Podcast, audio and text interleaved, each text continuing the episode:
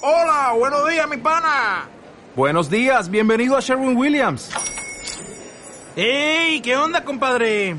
¿Qué onda? Ya tengo lista la pintura que ordenaste en el ProPlus app. Con más de 6.000 representantes en nuestras tiendas listos para atenderte en tu idioma y beneficios para contratistas que encontrarás en aliadopro.com. En Sherwin Williams somos el aliado del PRO. ¿Quieres especular en la bolsa de la mano de un profesional? Operativadax.com. Recibe al momento en tu móvil las compras y ventas que realiza Alberto Iturralde sobre el índice DAX. Nunca ha sido tan sencillo ganar en bolsa. Operativadax.com.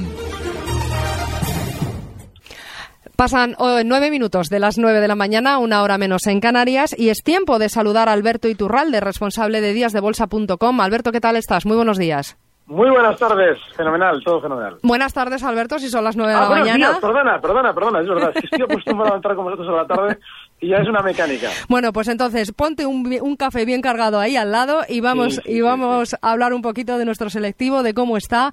Nuestro IBEX 35, lo adelantaban, ¿no? Los futuros europeos, caídas eh, en todos los parques europeos. El nuestro concretamente 0,20 0,28% abajo, 10.752 puntos. Bueno, fíjate, hay algo muy importante. Estaba escuchando las noticias, lo que comentabais sobre Iber- Iberdrola, Telefónica, sobre todos los valores que están recortando. Y es que nos están dando buenas noticias.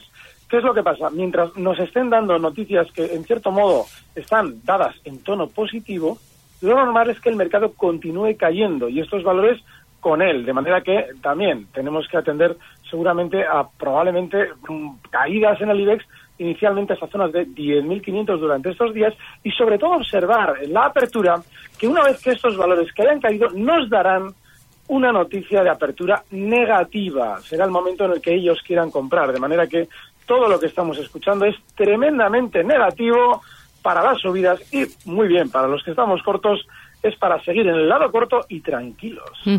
Vamos a analizar rápidamente ahora mismo los valores que más suben, concretamente los títulos de la clase B de Abengoa, un 3,51%, OHL un 0,40% y AENA también un 0,10%.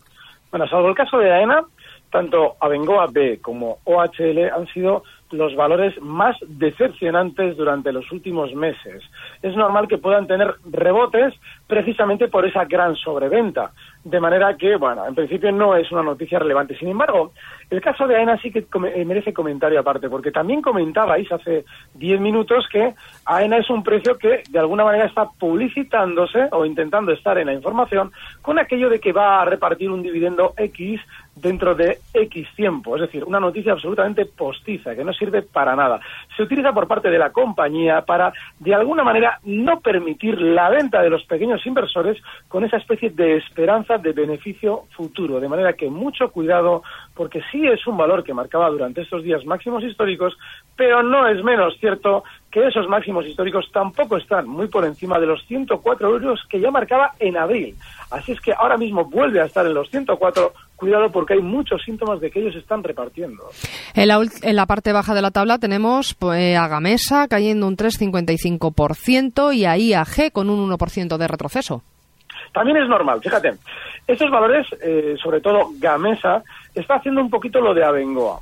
Pero al revés, es decir, en su momento subía mucho, subió hasta zonas de 16,70 en muy pocos meses, desde los 7,40, es decir, más de un 100% de subida.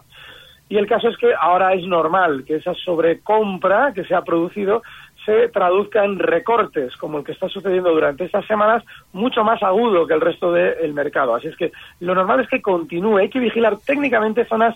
La zona más importante en el caso de Gamesa está justo en los 12,70, de manera que tiene margen de caída desde los 13,87. Mucho cuidado estos días quien esté especulando en valores especialmente volátiles como este a la hora de aplicar estos, porque es muy importante. Y una última cuestión, Alberto. ¿Qué va a pasar con esa emisión del Tesoro que espera captar 3.500 millones de euros en bonos y obligaciones? ¿Afectará esto al mercado? Bueno, lo que en realidad sucede es que lo que pasa en el mercado afecta a esa emisión de bonos. Es decir, que normalmente la renta variable, cuando ve las orejas al lobo, tiende de alguna forma a decir, bueno, esto no es tan sencillo, es decir, la bolsa, el movimiento diario no es tan sencillo, me voy a la renta fija, con lo cual el proceso es inverso. Esas emisiones de bonos se suelen producir cuando se prevé que el mercado genere o haya generado incertidumbre para que puedan ser un mayor éxito. Así es que todo está en el orden, todo está en la manipulación habitual del sistema financiero y seguramente saldrá bien.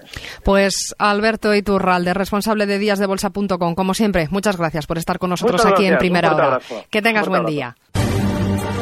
Recibe al momento las operaciones de Alberto Iturralde vía SMS en tu móvil. Operativa DAX.com.